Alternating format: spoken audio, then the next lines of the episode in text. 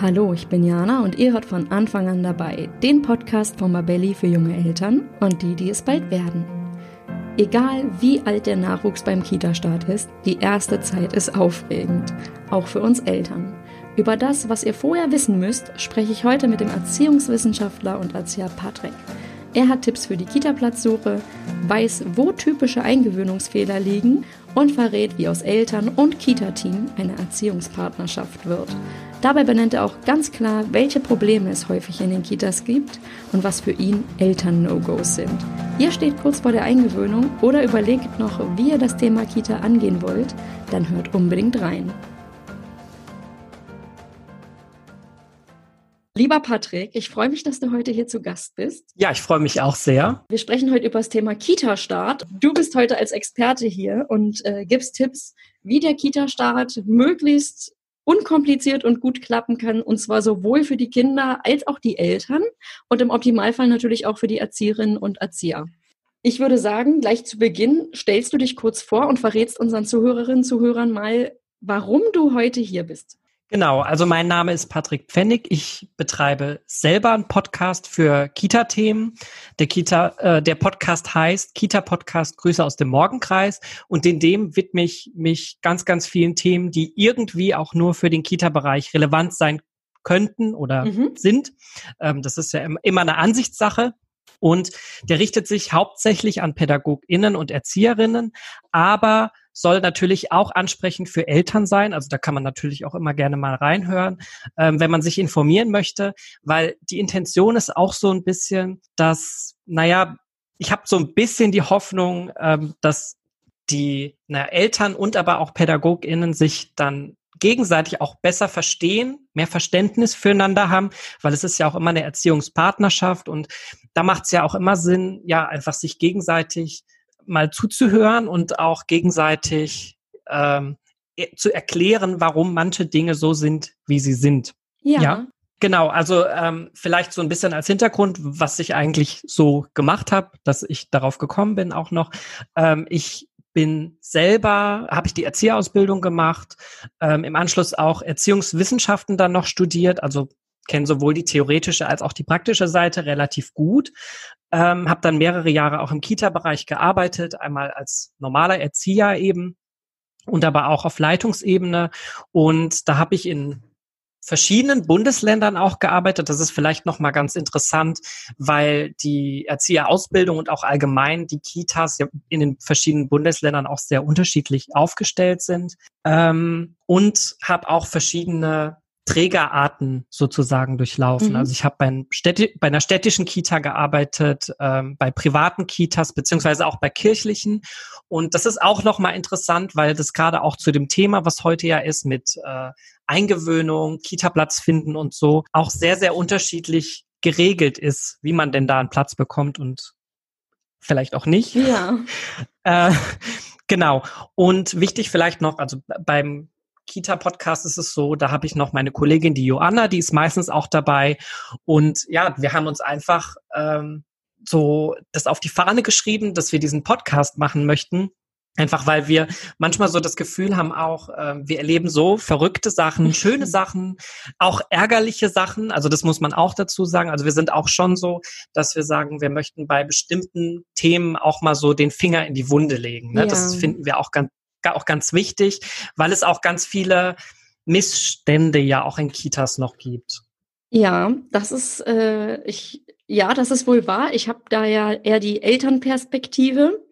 Und ähm, dadurch, dass ich aber auch viele Erzieherinnen, Erzieher irgendwie in meinem Umfeld habe, kriege ich es auch mit, was da eben ähm, ja auch aus der Perspektive schief läuft oder eben vor allem auch schwierig ist. Und es geht auch ganz viel da um Arbeitsbedingungen, die leider nicht so gut sind, wie wir es uns für alle Beteiligten wünschen würden. Ja, ich fand es gerade interessant. Du hast gesagt, du hast in verschiedenen Bundesländern schon gearbeitet, in verschiedenen Trägern. Das heißt, du bist wirklich sehr erfahren und damit ein Top-Ansprechpartner heute für die Fragen, um die es geht. Ja, ich würde sagen, wir steigen jetzt richtig ein. Vielen Dank für die Vorstellung. Und zwar mhm. ist es so, ich habe mich natürlich im Rahmen der Recherche für diese Folge mit dir äh, ein bisschen zurückerinnert und dachte so, mein Kleiner geht jetzt seit fast zwei Jahren in die Kita wird im Herbst vier. Das heißt, das war so kurz vor seinem zweiten Geburtstag, als es losging mit äh, Kita. Und ich muss ehrlich sagen, ich klopfe mir da auch jetzt gerade ein bisschen auf die Schulter, weil die größte Leistung meiner Elternzeit war es, glaube ich, dass ich überhaupt einen Kita-Platz gefunden habe. Das ist in Berlin nicht ganz so einfach. Und das liegt, also man kann mir nicht vorwerfen, ich hätte mich zu spät gekümmert. Ich habe schon im frühen Stadium meiner Schwangerschaft angefangen, Kitas abzutelefonieren und persönlich zu besuchen. Das hat dann aber trotzdem dazu geführt, dass ich dann irgendwie im Frühjahr 2000 18 äh, mit zunehmender Verzweiflung von einer Excel-Tabelle mit 60 Zeilen gesessen hatte, um irgendwie den Überblick zu behalten bei Wartelistenplätzen und Kennenlerngesprächen und das alles so im Blick zu haben. Und du hast es gerade gesagt, du hast in verschiedenen Bundesländern gearbeitet und einen breiten Blick. Ist das eine Sache, die nur in Berlin so furchtbar ist oder gibt es das auch anderswo?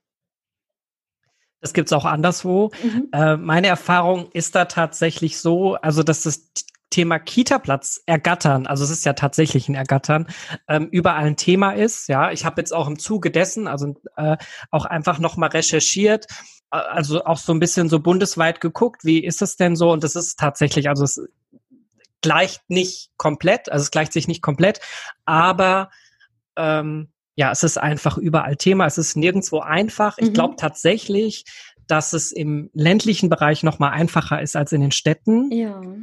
Ähm, trotzdem ist es aber so, dass man, also das ist auch so die Empfehlung, die ich allen mitgeben kann, dass man sich einfach frühzeitig kümmert, beziehungsweise, also man muss gar nicht, also nicht zwingend überall sich ganz, ganz früh anmelden, aber es ist auf jeden Fall schon mal sinnvoll, sich sehr, sehr früh zu erkundigen, wie das denn in der jeweiligen Stadt oder in dem jeweiligen Dorf funktioniert. Ähm, das ist, das ist, glaube ich, das Wichtigste, was man schon mal sagen kann, also dass man das einfach auf dem Schirm hat, ähm, sich Gedanken macht, wann finde ich es denn sinnvoll oder wie sind die Umstände, ähm, wann möchte ich mein Kind in die Kita geben und dementsprechend dann einfach gucken. Mhm. Ähm, weil, weil die Organisation tatsächlich dieses, was muss ich tun, sehr unterschiedlich ist. Ähm, es gibt manche Träger, beispielsweise manche städtischen Träger, ähm, wo die Plätze tatsächlich dann auf dem Amt verteilt werden. Das heißt, es gibt da auf dem Amt ähm, eine zuständige Person, die dann sozusagen organisiert, wo welches Kind in die Kita geht, die das tatsächlich verteilt, die auch guckt, wie sind die Stunden sinnvoll, äh, sinnvoll verteilt.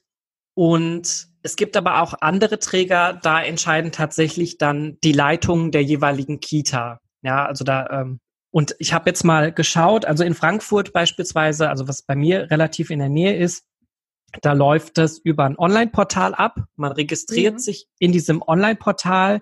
Ähm, dieses Portal ist, naja, eigentlich für alle Betreuungsplätze von Geburt sozusagen bis Ende Grundschule ja, da registriert man sich, da gibt man seine Daten ein, meinetwegen in welchem Umfeld man sucht, wie weit maximal die Entfernung sein sollte. Da kann man auch bestimmte, da kann man auch tatsächlich sehen, wo sind denn aktuell oder in diesem und jedem Monat freie Plätze. Mhm. Genau, man registriert sich da eben und dann können, kann man da auch mit den jeweiligen Leitungen oder wer auch immer da über den Platz dann entscheidet, kommunizieren, kann Nachrichten empfangen. Also das ist so ein, ja, einfach ein Portal, was das ganz gut regelt. Man kann sich da bei bestimmten vormerken lassen, man gibt sein Datum an, ab wann man einsteigen möchte sozusagen. Ähm, bei, das ist eigentlich ganz gut. Es ist aber immer sinnvoll, tatsächlich ähm, naja, flexibel zu sein. Das, also je, flexib, je flexibler man ist, je, je mehr man bereit ist, auch einen weiteren Anfahrtsweg beispielsweise äh, in Anspruch zu nehmen, dann ist, steigt natürlich die Chance, einen Kita-Platz auch zeitig zu bekommen, ja. Und ich habe jetzt dann, wie gesagt, auch mal geguckt, ob es ähnliche Sachen auch woanders gibt. Und das ist auch in Köln so. Und ich glaube, in Berlin hatte ich jetzt auch noch mal nachgeguckt.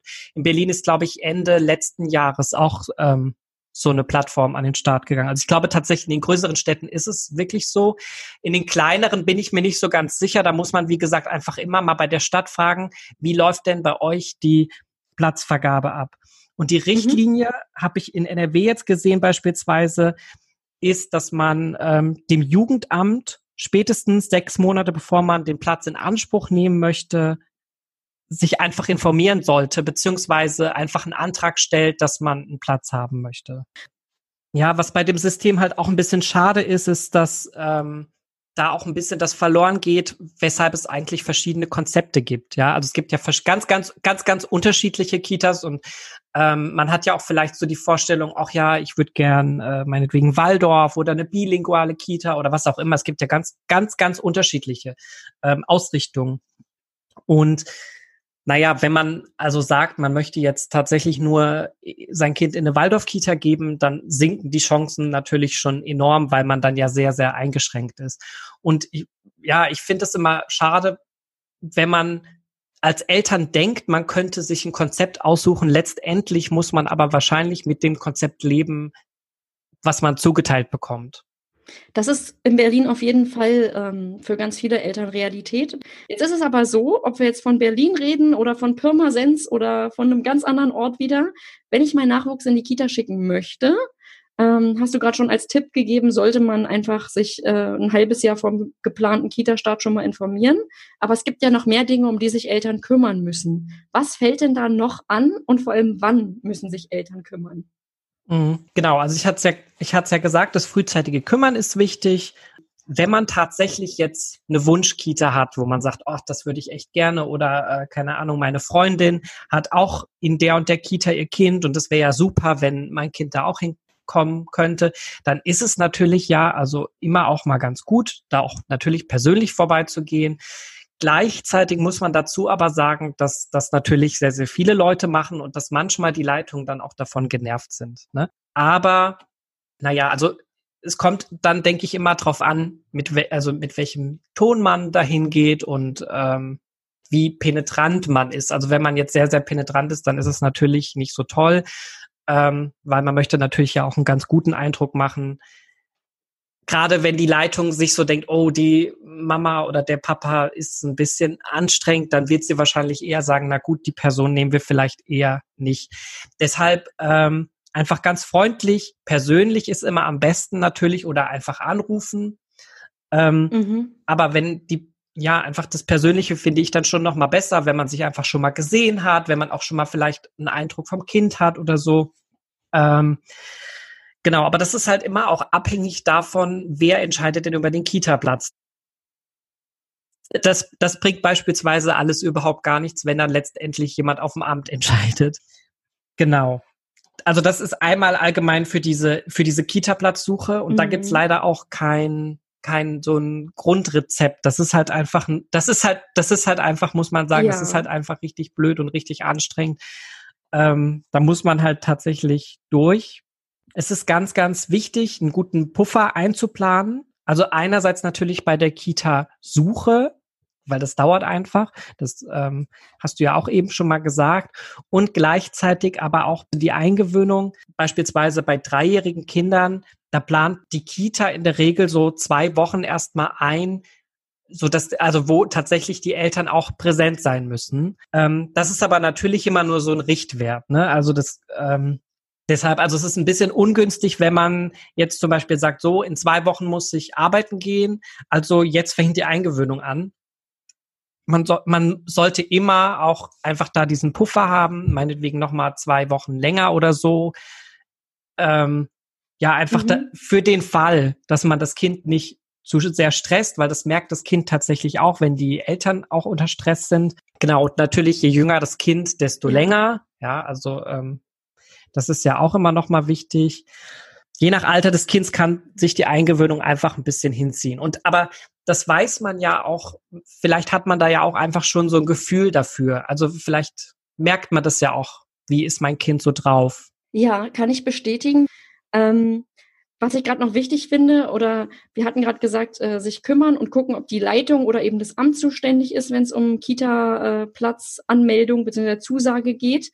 Dementsprechend je nachdem, wer da zuständig ist, dementsprechend gestaltet sich natürlich auch der ganze Papierkram darauf hin. Mhm. Also wir können jetzt schlecht gemein, allgemeingültige Tipps geben. Wir haben es gerade schon gesagt, es ist sehr, sehr unterschiedlich in den Bundesländern. Ein guter erster Schritt ist aber immer dieser Kita-Platz-Navigator im Zweifel oder eben das Amt ansprechen. Und ich würde beides auch in den Show Notes einfach mal äh, beispielhaft verlinken, wie so ein Kita-Platz-Navigator mhm. aussieht.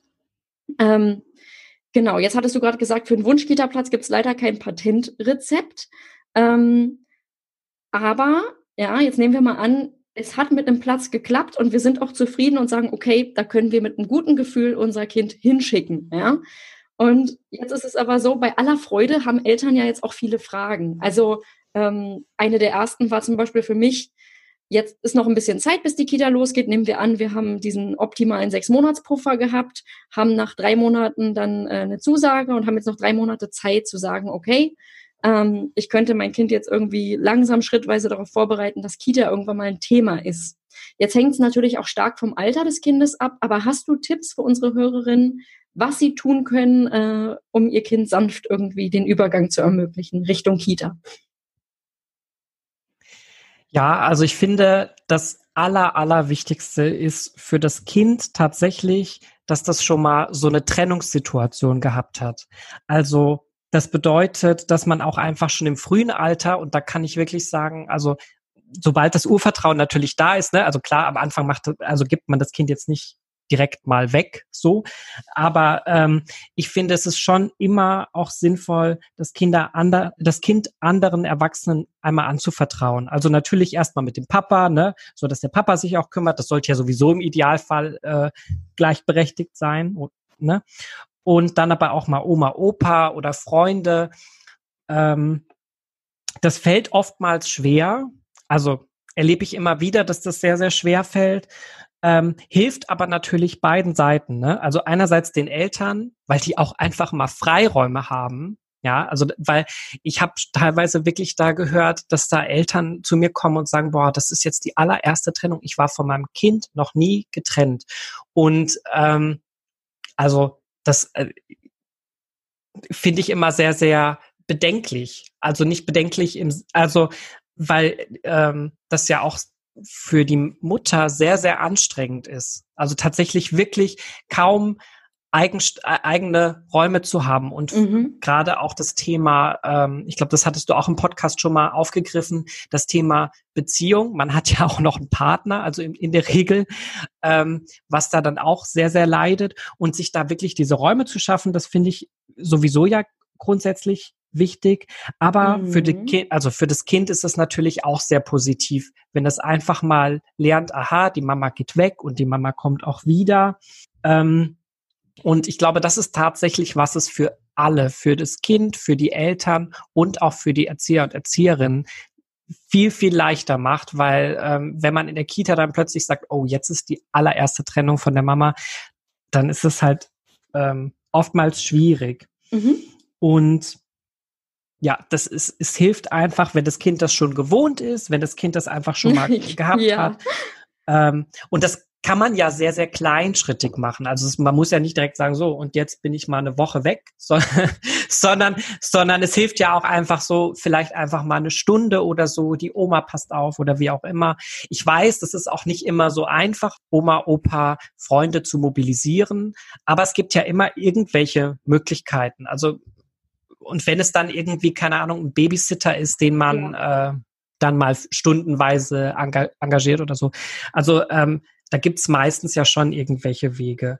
Gleichzeitig finde ich es ganz, ganz gut, ähm, wenn das Kind tatsächlich schon mal andere Kinder auch kennengelernt hat. Also das ist gerade so für, für Einzelkinder ähm, finde ich sehr sinnvoll, wenn das Kind tatsächlich auch bestimmte Regeln auch einfach gelernt hat, die es vielleicht mit Erwachsenen nicht so leicht lernen kann. Einfach wie, interagi wie interagiere ich mit anderen Kindern? Ich lerne zu, ich lerne zu teilen, ähm, auch mal zu warten. Und das ist auch total gut, weil das vermeidet dann auch viele Konflikte später. Genau. Also wir hatten jetzt zum einen dass ein Kind, bevor es jetzt in die Kita kommt, im Optimalfall schon mal Trennungserfahrungen ja. hatte, am besten auch schrittweise. Und du hattest auch schon ganz richtig gesagt, also ich kenne das selber. Vor allem manchmal ist es ja auch so, man hat sich das vor der Geburt des Babys so easy vorgestellt und hat gedacht, Mama, Papa machen es gleichberechtigt. Manchmal ist es dann in der Realität anders oder der Mann ist viel beruflich unterwegs und die Frau sitzt eben doch sehr viel alleine mit dem Kind da, die Großeltern sind nicht in der Nähe. Dann ist es nicht so einfach, aber was du gerade sagst, dieses es ist ja auch unglaublich anstrengend für die mhm. Mütter, einfach ähm, rund um die Uhr mit ihrem Baby zusammen zu sein oder mit ihrem Kleinkind, ähm, ohne Möglichkeit auf Pause. Und dann ist natürlich dieser Kita-Schritt auch für die Mütter ein unglaublich großer, also wenn es das erste Mal ist. Und ähm, von daher kann ich diesen Tipp, den du gerade gibst, nur bestätigen. Ich kann aber auch die Seite nachvollziehen, die sagt, boah, das ist gar nicht so einfach manchmal. Also da gehört natürlich auch ein bisschen was zu. Aber ähm, ich glaube, da hilft sich, dieses Ziel im Kopf abzurufen. Ich möchte, dass mein Kind in die Kita geht. Ich möchte diese Eingewöhnung behutsam angehen können. Und deswegen fange ich jetzt schon ein bisschen an, irgendwie zu schauen, dass das Kind mal eine Stunde ähm, einfach von wem anders betreut wird. Es können genau. ja manchmal auch Nachbarn sein, die auch Kinder haben oder eine Freundin, die vielleicht auch kein Kind hat, aber vielleicht mal aufs Aufpassen möchte. Ja, also das muss ja nicht müssen. Es kommen ja nicht nur Familien oder Großeltern dazu in Frage. Da gibt es glaube ich ganz genau. viele Möglichkeiten. Und das Zweite war neben die Trennung ist schon da, dass das Kind auch möglichst schon Interaktion mit anderen Kindern hatte. Ja. Mhm. Und was genau, was mhm. mir gerade noch einfällt, also es hat auch noch ein bisschen mit den anderen beiden Punkten zu tun ähm, ist ja, also wir denken immer, ja, vielleicht wird das für das Kind so schwierig, diese, diese Trennungssituation, aber es ist ja tatsächlich, also du hast es eben schon mal so ein bisschen angedeutet, auch für die Eltern, ja, also tatsächlich auch mal gespürt zu haben, wie fühlt sich das an, mhm. das Kind, also sich vom Kind zu lösen, ja. Ähm, und das kann für viele dann auch sehr, sehr schmerzhaft sein, wenn, wenn das in der Kita das erste Mal ist. Also ich meine, das ist immer schmerzhaft, aber es ist ähm, vielleicht leichter, wenn das einfach schon mal Schritt für Schritt gewesen ist. Und dann kommt dieser große Schock nicht. Und dieses, ähm, das Gute ist ja, wenn man in der Elternzeit ist, man, das ist ja alles noch sehr mhm. entspannt. Und wenn da mal was schief geht, dann ist das nicht so schlimm. Aber es kommt ja dann hinterher in der Eingewöhnung dann auch immer noch der Druck hin, so, oh mein Gott, ich muss in einem Monat, muss mhm. ich wieder arbeiten und mein Arbeitgeber ist vielleicht nicht so flexibel. Ähm, und das ist halt alles, was diese Anspannung, die überträgt sich ja auch dann tatsächlich aufs Kind. Die Kinder haben ja sehr, sehr sensible Antennen und ähm, kriegen das ja auch alles mit. Und wenn die Kinder merken, Mama oder Papa ähm, geht's gerade überhaupt nicht gut, dann ist die Wahrscheinlichkeit auch relativ hoch, dass es da auch zu Problemen kommen kann. Bei mir war es auch so, das kann ich gerade bestätigen, was du sagtest mit diesem Loslassen. Ich weiß, dass mir in der Kita gesagt wurde, ja, du musst äh, loslassen und Vertrauen haben. Und das hatte ich auch und dachte immer, warum erzählen die mir das denn? Ich verstehe gar nicht, worauf sie hinaus wollen. Letztendlich war es aber wirklich so, dass ich irgendwann nach den ersten Wochen gemerkt habe, erst jetzt hat es bei mir auch Klick gemacht, und dieses schlechte Gewissen, was sich Mütter ja auch ganz, ganz häufig machen, so, oh Gott, ich gebe mein Kind jetzt in die Kita, ist das okay? Bin ich jetzt irgendwie, ähm, trotzdem kann ich trotzdem eine gute Mutter mhm. sein mhm. und wie wird's meinem Kind da gehen? All diese Gedanken, dass das auch für mich ein bisschen Zeit brauchte, ähm, bis ich da wirklich fein mit war. Jetzt ist es so, jetzt haben wir, ähm, also die Tipps fand ich jetzt schon mal super. Jetzt ist es aber so Eingewöhnung, wenn es dann wirklich losgeht, auch wenn jedes Kind anders ist. Es gibt ja schon einen gewissen Ablauf, den da, ähm, den da das pädagogische Fachpersonal immer, immer sozusagen durchgeht. Kannst du einmal so einen typischen Eingewöhnungsablauf erklären? Genau, also ich hatte ja eben schon mal gesagt, also dass man einerseits einen guten Puffer einplanen sollte, weil man normalerweise von zwei Wochen Eingewöhnung äh, ausgeht, also ne, ab Kita davon spreche ich jetzt. Aber äh, das ist nie garantiert. Es ist immer besser, mehr Zeit einzuplanen, das habe ich ja gesagt. Ich finde persönlich auch immer gut, mhm. wenn man von der Kita im Voraus auch schon mitbekommt, wer wird denn der oder die Bezugserzieherin, Erzieher sein, ja, dass man einfach da schon mal Kontakt aufnehmen kann. Ja. Im Idealfall ist es ja auch so, ähm, dass es da schon mal ein Kennenlerngespräch gibt, auch vor dem, vor der Eingewöhnung. Genau, bei dem Kennenlerngespräch können auch einfach schon mal bestimmte Dinge abgefragt werden. Ja, das sind einerseits vielleicht Vorlieben, was isst das Kind gerne, was mag das Kind nicht so gerne, mhm. was spielt das Kind vielleicht gerne. Ähm, auch ganz gut, wie kann man das Kind gut beruhigen, weil das ist ja, ne, also wie, oder wie lässt das Kind sich auch ablenken? Ähm, womit kriegt man es immer beispielsweise? Also so, so Geschichten, eventuell auch Unverträglichkeiten, das sind ja so die klassischen, die klassischen Fragen. Und man bekommt dann halt auch einfach so klassischerweise so Infos, ja, ja was für stimmt. den ersten Tag so benötigt wird, was muss das Kind alles mitbringen, weil das ist ja nicht so selbstverständlich, dass jeder das alles so weiß, was man so mitbringen muss. Genau. In manchen Einrichtungen habe ich es auch erlebt, dass die Kinder tatsächlich vor der Eingewöhnung, bevor das überhaupt alles startet, eventuell eins, zwei Wochen vorher schon mal hospitiert haben. Also das heißt, dass die nachmittags auch schon mal vorbeigekommen sind für eine Stunde, dass die eventuell auch schon mal, wenn es ruhiger ist, ein paar Kinder kennenlernen, dass die schon mal in Kontakt treten. Einfach, ja, dass man schon mal so einen lockeren mhm. Einstieg hat sozusagen. Ähm, das, das ist für das Kind ganz schön, ja aber also es wird nicht überall gemacht. Ähm, Genau. Und in der Regel werden dann die Kinder in der Eingewöhnungsphase eben nach dem Berliner Eingewöhnungsmodell eingewöhnt, beziehungsweise, ja, also die meisten Kitas haben halt so ein an das Berliner Eingewöhnungsmodell angelehntes Modell. Und das kann ich auch ganz kurz mal schildern. Also es wird nicht alle da ewig langweilen, aber einfach, dass man ähm, das schon mal so grob weiß. Also das ist einfach so, ähm, da ist auch eben dieses Aufnahmegespräch. Mhm. Dann hat man klassischerweise so eine dreitägige Grundphase. Das heißt, man startet immer montags. Ähm, und eben drei Tage lang kommt das Kind in die Einrichtung mhm. mit der Mama auch oder mit dem Papa, wer auch oder wer eben die Eingewöhnung macht. Und sie bleiben für eine Stunde. Ja, und ähm, danach geht das Kind und die Erwachsenen gehen wieder nach Hause. Also es ist tatsächlich nur diese kurze Zeit. Die Mama bzw. Papa bleiben in der Zeit auch mit im Raum, sind aber oder versuchen, ähm, naja, eher so passiv zu sein. Das würde ich auch immer empfehlen, so passiv wie möglich zu sein und ähm, tatsächlich der Bezugsperson ähm, da den Vortritt lassen, ja, dass sie auch wirklich Kontakt aufbauen kann. Ähm, es kann dann tatsächlich sein, dass das Kind noch sehr viel die Nähe sucht und eventuell auch so Spielaufforderungen an die Eltern macht. Das ist auch mhm. gar kein Ding. Also das ist ja gar kein Problem. Aber man sollte halt gucken, dass man sich von selber so möglichst zurückzieht. Das ist immer ganz, immer ganz gut. Ähm, in dieser Phase, in dieser dreitägigen, dreitägigen Phase, ähm, beobachtet der Erzieher, die Erzieherin das Kind auch sehr gut, guckt auch schon, wie es sich verhält. Und ähm, mhm. genau, an die, am vierten Tag ist es so, dass man dann so sagt, okay, man versucht einen ersten Trennungsversuch. Und also nach ein paar, also die Mama oder Papa kommt dann wieder mit in die Kita und nach ein paar Minuten, nach so einer Ankommensphase, verabschiedet sich der Elternteil ganz eindeutig. Und das ist wichtig an diesem Punkt, dass man, dass es ganz klar eine Verabschiedung gibt für circa 30 Minuten. Und ich habe es da ganz oft ja. schon erlebt, dass auch also im Voraus no Eltern mhm. versuchen, sich irgendwie rauszuschleichen, damit das Kind nicht weint.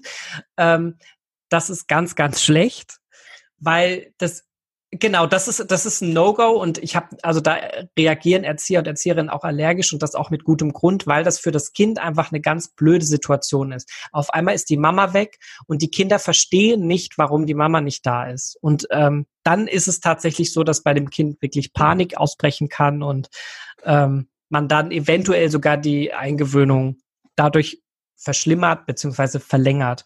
Deshalb dem Kind ganz klar mhm. sagen, ich äh, kann man ja erklären, ich gehe mal, du spielst jetzt ganz schön, ich gehe jetzt mal eine Runde einkaufen und dann komme ich wieder und hol dich ab. So. Tatsächlich ist es aber so, dass die Mutter oder Vater in der Einrichtung bleibt, also dass die auch tatsächlich abrufbereit ist. Ja.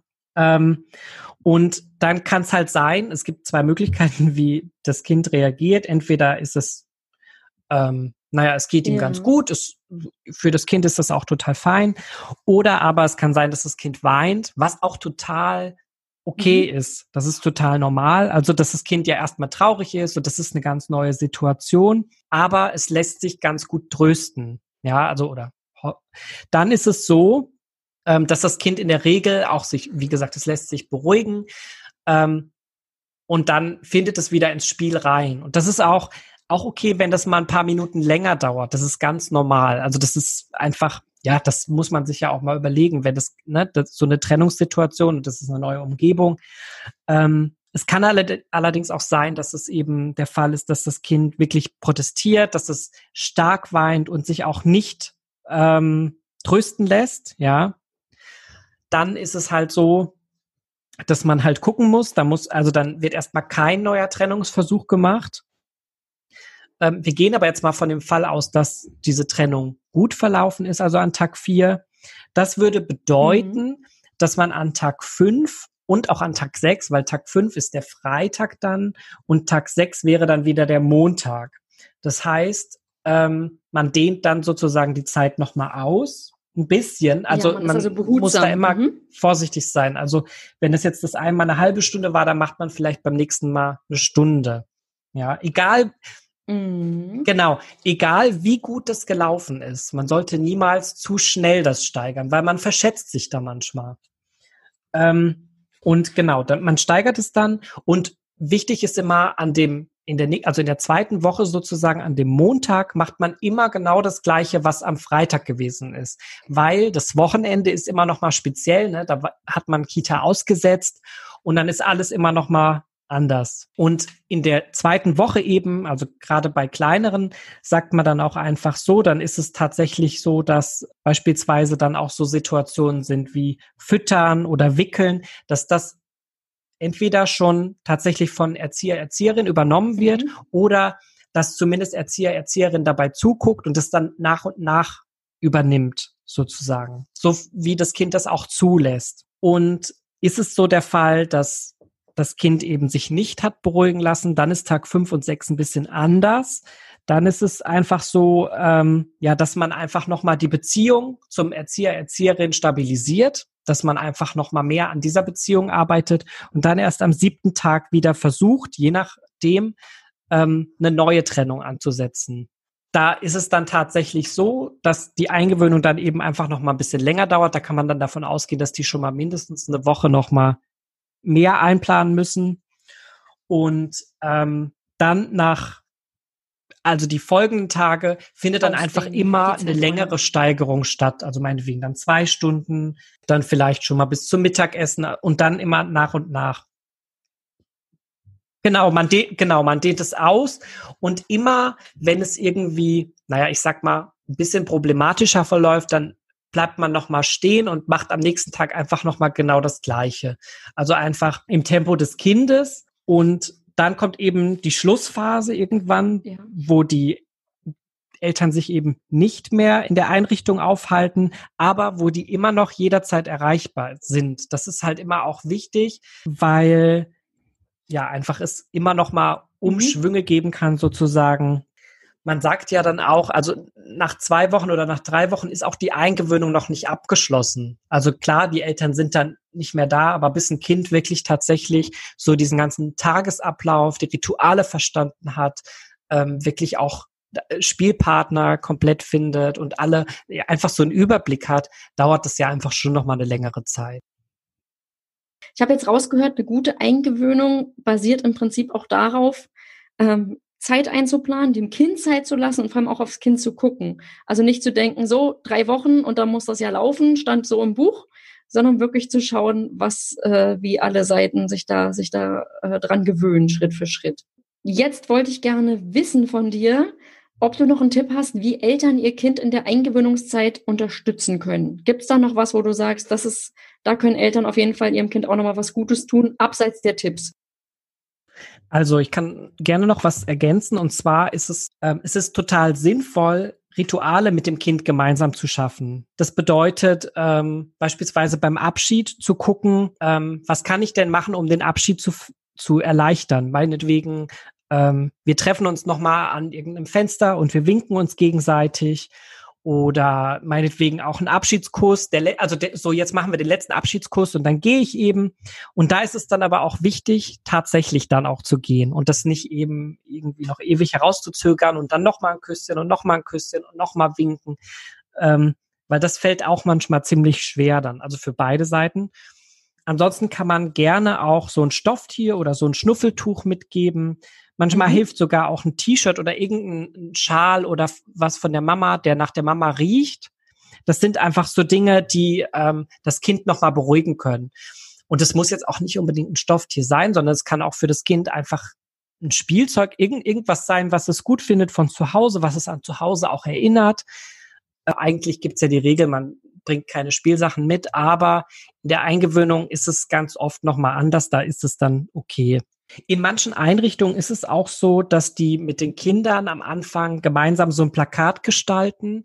Ähm, der, also so ein Plakat, was dann aufgehangen wird, was laminiert wird, wo einfach so eine Familienübersicht vom Kind gemacht wird. Also meinetwegen äh, mit Fotos von Mama, Papa, Haustier, Geschwister oder so. Ähm, das ist einerseits ganz schön, dass man das aufhängen kann. Also also dass jeder auch sehen kann, ach ja, ja, der hier, der Felix, der hat ja hier so und so eine Familie. Aber das ist auch für das Kind ganz toll, weil das Kind, wenn es die Mama oder Papa vermisst, dann auch da noch mal gucken kann und auch erzählen kann. Ähm, manchmal ist es auch ganz schön mit beispielsweise Haustier, wenn man, wenn das Kind einfach so von zu Hause erzählen kann. Das finde ich immer eine ganz gute Sache. Und so kommen die Kinder auch gegenseitig in Kontakt oder äh, weiß, also Kinder stellen dann dem neuen Kind vielleicht auch Fragen ähm, dazu.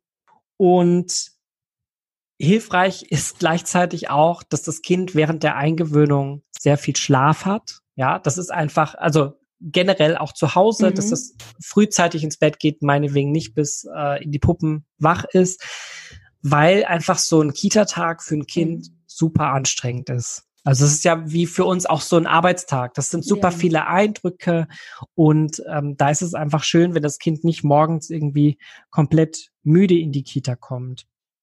Wichtig ist es auch, einfach genügend Zeit mhm. vor der Kita einzuplanen, ja, also weil ähm, gerade diese Trennungssituation, auch wenn ein Kind eingewöhnt ist schon, dauert einfach manchmal länger, als man sich das so denkt, ja, dann hat das Kind gerade einen schlechten Tag und braucht noch mal äh, fünf Minuten länger. Und wenn der Papa oder die Mama dann schon stresst, hier, ich muss aber jetzt auf die Arbeit, macht es die Sache manchmal nicht so viel, äh, nicht so einfach. Genau. Und ganz, ganz wichtig, ja. der letzte Punkt noch, ähm, ist es Versprechen einhalten. Wenn ich meinem Kind sage, wenn ich meinem Kind sage, du, ich bin sofort wieder da, oh ja. dann stimmt das ja nicht. Also, äh, also das ist halt, oder also das ist so schwierig. Das Kind kann, oder wenn ich sage, ich bin doch in einer Viertelstunde schon wieder da, das Kind weiß ja nicht, was eine Viertelstunde ist. Das ist also, dass, dass man das auch kindgerecht erklärt, wann die Mama wieder da ist oder der Papa. Und ja, also das ist genauso wie nicht einfach wegschleichen, finde ich es ganz, ganz wichtig, Versprechen einzuhalten. Wenn das äh, wenn man sagt, dass ich bin nur ganz kurz weg und in Wirklichkeit sind es aber ja doch drei Stunden. Dann stimmt's nicht. Hm, dann, dann nicht. Ähm, Genau, dann, dann, mhm. dann stimmt's nicht. Und das finde ich halt wichtig, zu dem Kind ehrlich zu sein. Man kann ja auch einfach sagen, du, die Mama, die muss jetzt wirklich arbeiten und das dauert einfach auch ein bisschen. Aber danach machen wir was ganz Tolles. Danach habe ich ganz viel Zeit, den ganzen Nachmittag für dich oder wie auch immer. Und auch das sollte dann stimmen. Ich wollte gerade sagen, auch das Versprechen muss gehalten werden. Ich weiß noch zum Beispiel, ja, heute für diese Aufnahme, wir haben jetzt beide schon vorhin festgestellt, wir haben jetzt beide schon Arbeitstag hinter uns. Mein Kleiner ist jetzt auf dem Spielplatz und ich habe ihm versprochen, dass ich dann zum Spielplatz nach diesem Interview kommen werde. Und dann heute Abend wir noch irgendwie cool in die Badewanne hopsen und weiß ich nicht, Abendbrot zusammen und das richtig cool wird. Und auch, äh, also jetzt ist mein Kind auch in einem Alter, es wird mich dran erinnern und dieses Versprechen muss ich halten. Ja, das, äh, ja. ich gebe definitiv keine Versprechen leichtfertig und das ist, glaube ich, gerade auch in der Kita-Eingewöhnungszeit ganz wichtig, dass das Kind merkt, wir sind verlässlich. Und ich kann kurz dazu sagen, ich hatte bei meinem Kleinen das Gefühl, ich meine, da war er noch nicht zwei, ähm, er konnte es also nicht direkt benennen, aber mein Gefühl war, als er verstanden hat, dass ich wirklich immer wieder komme, war das für uns der Durchbruch in der Eingewöhnung. Also ich bin nicht einfach weg und äh, weiß ich nicht, das vergeht eine Ewigkeit, sondern ich komme wieder und am Anfang immer zu einer ähnlichen Zeit. Und mhm. ähm, es hat einen festen Ablauf und damit war es für ihn dann irgendwann einzuordnen und er hat sozusagen verstanden. Das war ganz, ganz wichtig bei uns. Jetzt ist es so, wie, du hattest jetzt gesagt, wie wir unser Kind unterstützen können und jetzt ähm, beherzigen sicherlich viele Eltern auch die Tipps. Trotzdem kann es aber sein, dass so eine Eingewöhnung nicht so abläuft, wie wir das uns erhofft haben oder geplant haben. Gibt es da typische Fehler, wo du sagst, daran könnte es liegen, schaut da mal genauer hin? Hm. Also es kann verschiedene Gründe haben. Also zum einen ist es eben wichtig, das habe ich ja vorhin auch schon mal gesagt, keinen Druck bei den Kindern aufzubauen. Mhm. Ähm, und das passiert leider manchmal aber auch ganz unbewusst. Ja, auch ein liebgemeintes Motivieren kann ein sensibles Kind schon unter Druck setzen. Das bedeutet also dieses klassische, äh, man ist bei einer Eingewöhnung und das Kind ist eigentlich noch so ein bisschen orientierungslos in der Gruppe und man selber möchte dann so ein bisschen nachhelfen. Auch jetzt hier, guck mal, geh doch mal dahin, geh doch mal zu dem Jungen oder mach doch mal das. Und ähm, das ist total lieb, aber manchmal muss das Kind auch einfach erstmal gucken. Manchmal möchte das einfach mhm. erstmal wahrnehmen. Und das ist ja also bei uns Erwachsenen relativ ähnlich. Also wir, wenn wir irgendwie in so eine neue Situation kommen, möchten wir auch nicht, oder zumindest nicht jeder, äh, sofort mit allen Leuten da quatschen. Oder also jeder hat da ja auch so sein Tempo und das ist ja auch tota ja. total okay. Und ähm, genau, also am besten keine Anspannung ausstrahlen. Und ähm, das kann man halt wirklich nur, wenn man auch keinen Druck hat, weil dieses, äh, selbst wenn man sich vornimmt, keine Anspannung auszustrahlen, dann spannt man das, äh, dann, dann strahlt man das wahrscheinlich erst recht aus. Ich würde sagen, es funktioniert nicht. Ich kenne aus so vielen Situationen. Genau, deshalb, genau, deshalb ist es halt so wichtig, dass man wirklich entspannt ist, dass man wirklich diese Zeit hat. Also das, um das nochmal zu unterstreichen.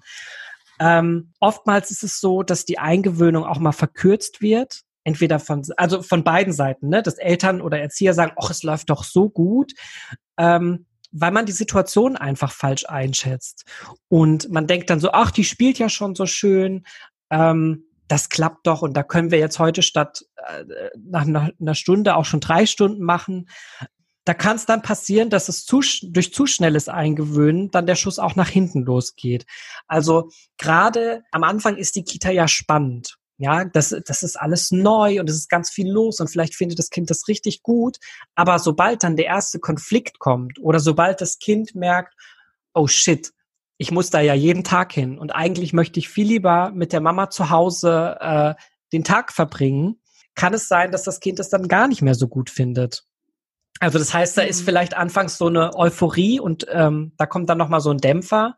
Das ist dann auch gar kein Weltuntergang, aber dieses Realisieren, aha, das passiert jetzt jeden Tag, ist dann manchmal nochmal so ein Umschwung.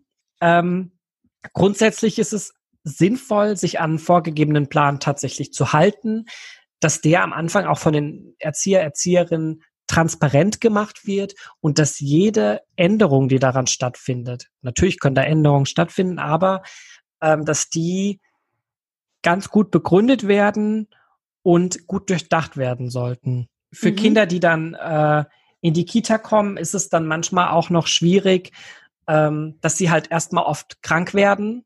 Die Kinder haben einfach noch ein schlechteres Immunsystem und das klassischerweise ist es so, es findet eine Eingewöhnung statt und dann sammeln die sich erstmal alle Bakterien und Viren ein, die es da in der Kita so gibt. Ähm, das kann natürlich eine Eingewöhnung auch nochmal erschweren, ja, weil wir ja auch ganz klar, ganz klar ja. sagen, ähm, bei Krankheit bitte zu Hause bleiben. Ähm, da muss man dann halt immer gucken, jedes Mal, wenn das Kind krank gewesen ist, muss man natürlich nochmal einen Schritt zurückgehen, beziehungsweise auf gar keinen Fall beim Wiedereinstieg steigern. Ähm, das kann es natürlich nochmal schwieriger machen. Ganz wichtig finde ich den Hinweis, ne? Kinder nicht krank hinschicken, zum einen, aber auch ähm, dass man das einplant. Ja, also ich ja. glaube, viele Eltern bedenken das gar nicht, dass natürlich, wenn ich mein Kind eingewöhne, dass das jetzt nicht heißt, ich habe mir jetzt hier meinen Zeitplan gesetzt und dann kann ich wieder voll arbeiten und ähm, alles läuft wie bevor ich ein Kind hatte, sondern ähm, es kann eben oder Kinder werden krank und der erste Kita-Winter, ähm, da musste ich schon stark auf die Rücksichtnahme meiner Vorgesetzten bei meinem damaligen Arbeitgeber immer setzen und sagen, hey, erster Kita-Winter. Es ist, wie es ja. ist. Äh, mein Kind ist zu Hause. Ja, also da muss man, muss man vorher schon mal das einplanen und kann am besten auch schon als Elternpaar vielleicht drüber sprechen. Ähm, Wenn es dann um die Kranktage geht, wie kann man sich das fair aufteilen? Wer, wie, wie kriegt man das trotzdem hin? Mhm. Und dann kommt gleichzeitig, also das ist alles, was so in die Elternrichtung geht, aber natürlich gibt's auch Probleme, vom Träger her, beziehungsweise von Erzieher und Erzieherinnen. Ne? Also das muss man auch ganz klar benennen.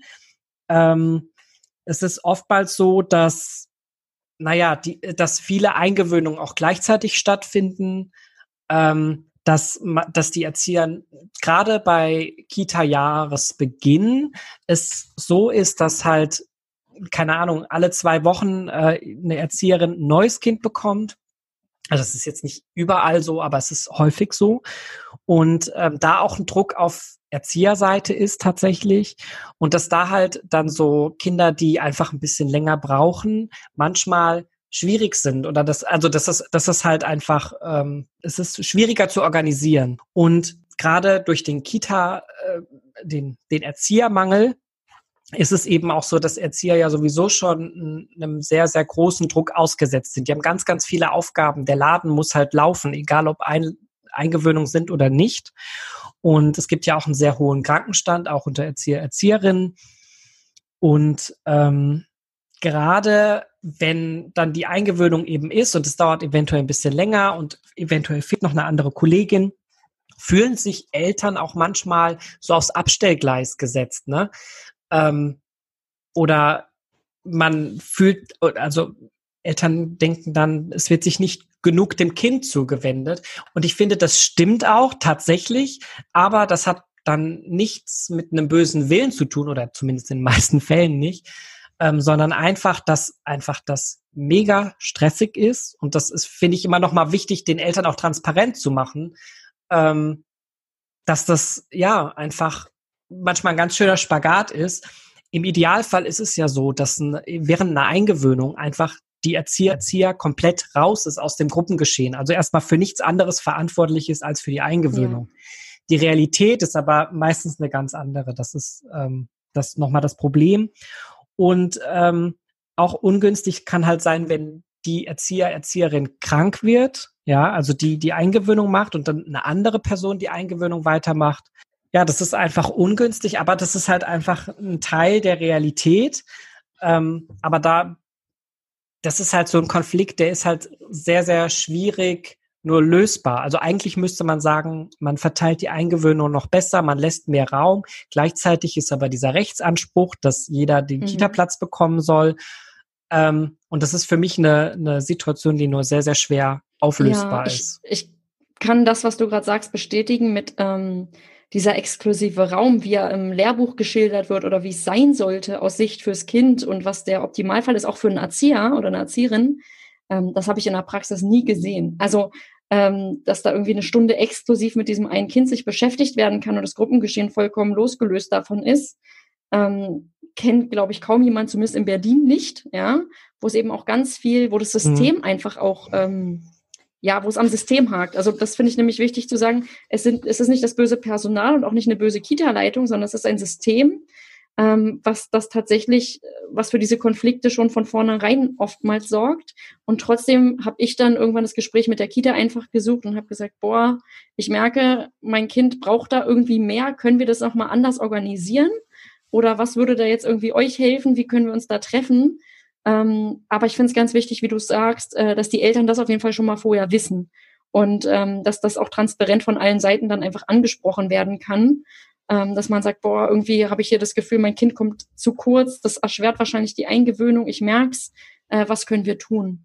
Jetzt ist es so, wenn wir diese Fehler versuchen zu vermeiden oder wenn wir da auch mit der Kita ins Gespräch kommen, kann es ja trotzdem sein, auch bei äh, sehr guten Bedingungen, dass mein Kind, wie du schon meintest, irgendwann kommt dieser Realitätsschock, nenne ich es jetzt mal, nach der anfänglichen Euphorie vielleicht. Und das Kind möchte einfach nicht in die Kita mhm. gehen.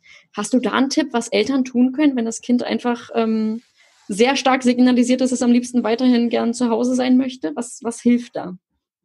Ja, also in ganz, ganz wenigen Fällen habe ich es wirklich bisher erlebt, ähm, dass wir mit den Eltern tatsächlich ein Gespräch darüber geführt haben, dass das Kind einfach noch nicht so weit ist. Ja, also dass äh, ja, dass die, wenn die Eingewöhnung sich einfach sehr, sehr lang gezogen hat, man sieht gar keine Fortschritte.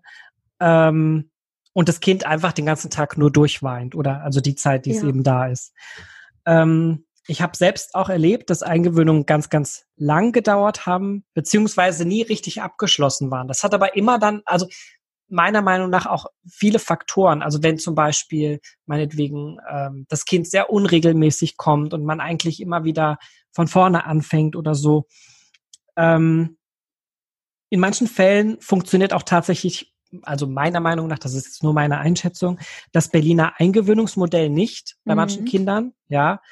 Ähm, und dann ist es einfach ein pures Ausprobieren. Also da muss man wirklich dann einfach gucken, was haben wir noch für Ideen, was können wir anbieten.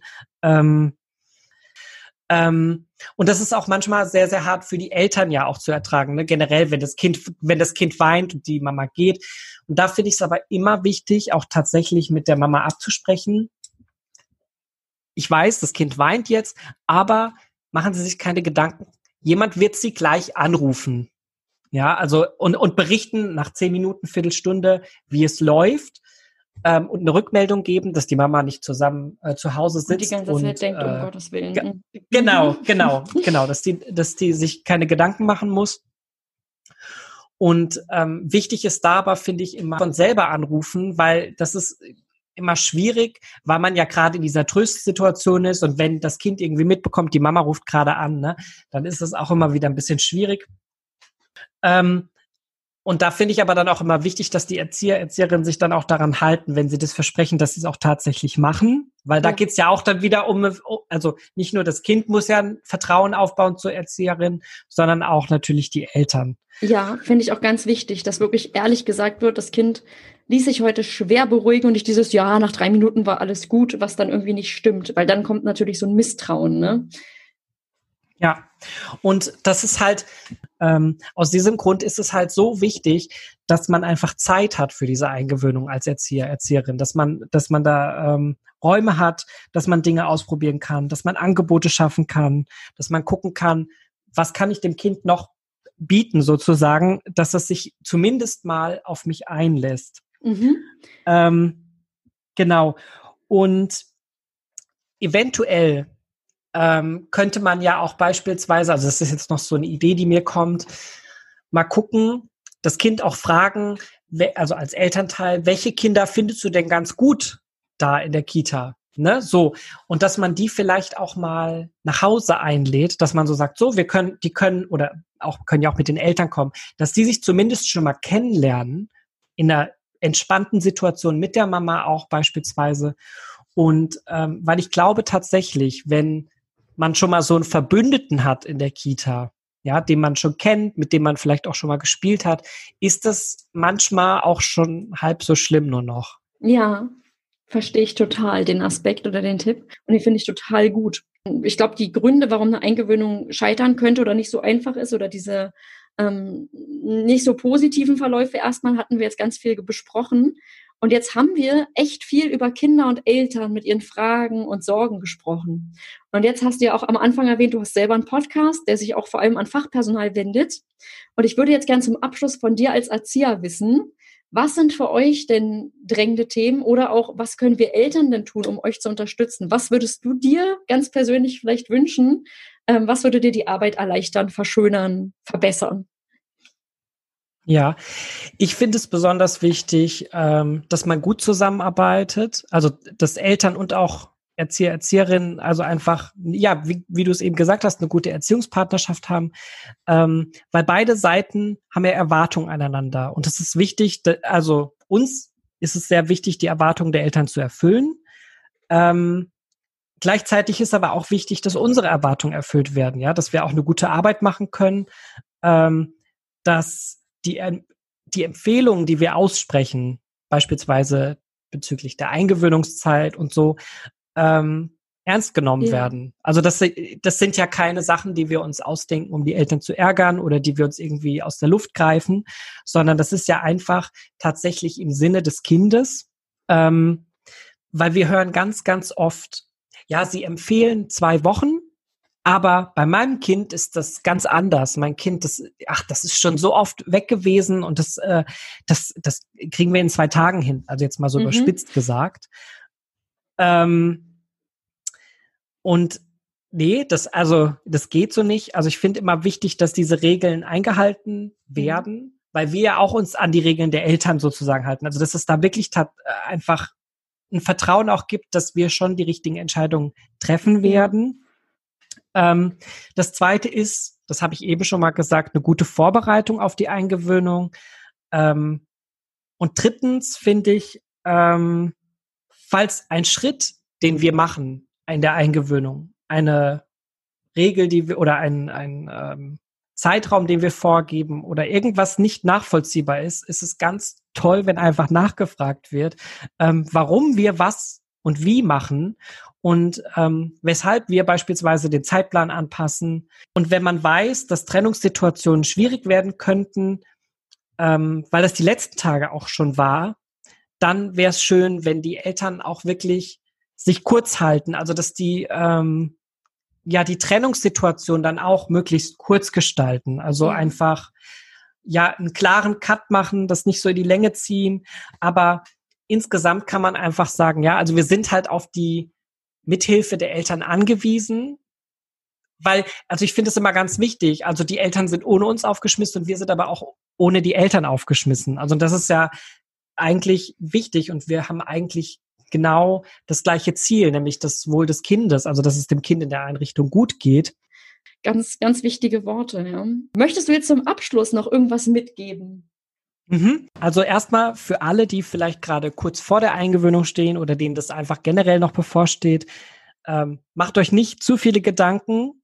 Die Zeit der Eingewöhnung ist für, ja, für alle eine spannende Zeit. Also egal wie mhm. stressig das ist, das ist einfach total aufregend und ähm, gerade für die Kinder, aber auch für die Eltern und Erzieher natürlich, ähm, wenn man da die Zeit als was Positives sieht, dann geht es, glaube ich, auch alles viel, viel leichter. Also das Kind ist kurz davor, ganz, ganz viele tolle neue Erfahrungen zu sammeln, auch ganz viele Entwicklungsschritte zu gehen. Mhm. Ähm, es macht gerade einen großen Schritt in die Eigenständigkeit. Ja, es kann neue Freundschaften schließen, kann Kompetenzen erweitern. Ähm, es wird jeden Tag irgendwas passieren, ähm, auf das alle stolz sein können. Ja, ganz ehrlich gesagt.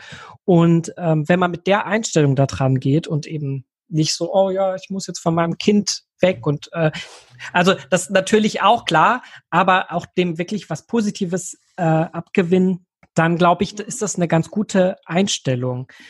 Und ja, einfach nicht vergessen, die wirklich auch Verständnis für die Erzieher, Erzieherin zu haben. Und auch, das ist das Letzte, was ich jetzt noch sage, ähm, ist es für die Leute echt toll, einfach Danke zu hören.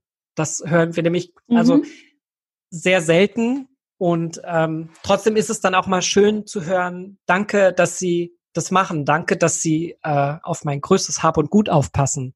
Weil das ist es ja tatsächlich. Mhm. Und genau, mhm. das ist so das, was ich noch mit auf den Weg geben würde. Ich fand gerade deine Aussage, den Satz, äh, es wird jeden Tag was passieren, worauf wir dann stolz sein können, das hat so gut getroffen. Und ich war wirklich jemand, ich war ähm, relativ skeptisch vor dem Kita-Start, ob das jetzt alles richtig so ist. Und ich muss sagen, ähm, ich kann da wirklich alle ermutigen und finde, mein Kind hat auf so viele Arten davon profitiert. Und das nehme ich jetzt übrigens auch mit. Ich äh, denke, ich sollte auch mal wieder dem Personal in unserer Kita einfach Danke dafür sagen, dass sie sich so reinhängen und vor allem jetzt nach der Corona-Zeit, ja. Ähm, das ist ja für alle Kinder sozusagen wie wieder wie eine neue Eingewöhnung. Ja. Und ähm, das ist ein unglaubliches Pensum, was da gerade gefahren wird. Und ich hoffe, dass ganz viele Zuhörerinnen, äh, Zuhörer jetzt bis hierhin gekommen sind und das vielleicht auch mit in die Kitas tragen. Vielleicht hast du hier gerade was ganz Schönes bewirkt und äh, es lächeln bald ganz viele Erzieher mal für einen Moment, weil die Eltern sagen Dankeschön. Das wäre sehr, sehr schön. So. Ich bedanke mich jetzt bei dir, Patrick. Es war mir eine Freude, mit dir zu sprechen. Ich finde, du hattest ganz, ganz viele wertvolle Hinweise, Tipps und eben auch Erfahrungen und äh, ja, ich hoffe, dass das die Eingewöhnung für ganz, ganz viele äh, Eltern, Kinder, Erzieher leichter macht und angenehmer. Ja, sehr, ja, sehr gerne. Vielen Dank. Ich glaube, diese Schlussworte werden mir in Erinnerung bleiben. Danke an dich, Patrick, für deine offenen Worte und deinen großen Erfahrungsschatz, den du hier teilst. Auch wenn ich weiß, dass die Fachkräfte in den Kitas einen anspruchsvollen Job machen, Patricks Werben um Vertrauen und Anerkennung hat bei mir auf jeden Fall was bewirkt. Vielleicht habt ihr jetzt auch noch mal einen anderen Einblick bekommen. Die vielen Infos und Tipps rund um die Eingewöhnung erleichtern euch hoffentlich den Kita-Start für den vor allem eins wichtig ist. Planung ist gut, Flexibilität ist besser. Alles Gute, eure Jana. Wenn euch der Podcast gefallen hat, dann abonniert ihn bei iTunes, Spotify oder wo auch immer ihr uns hört, um keine neuen Folgen mehr zu verpassen.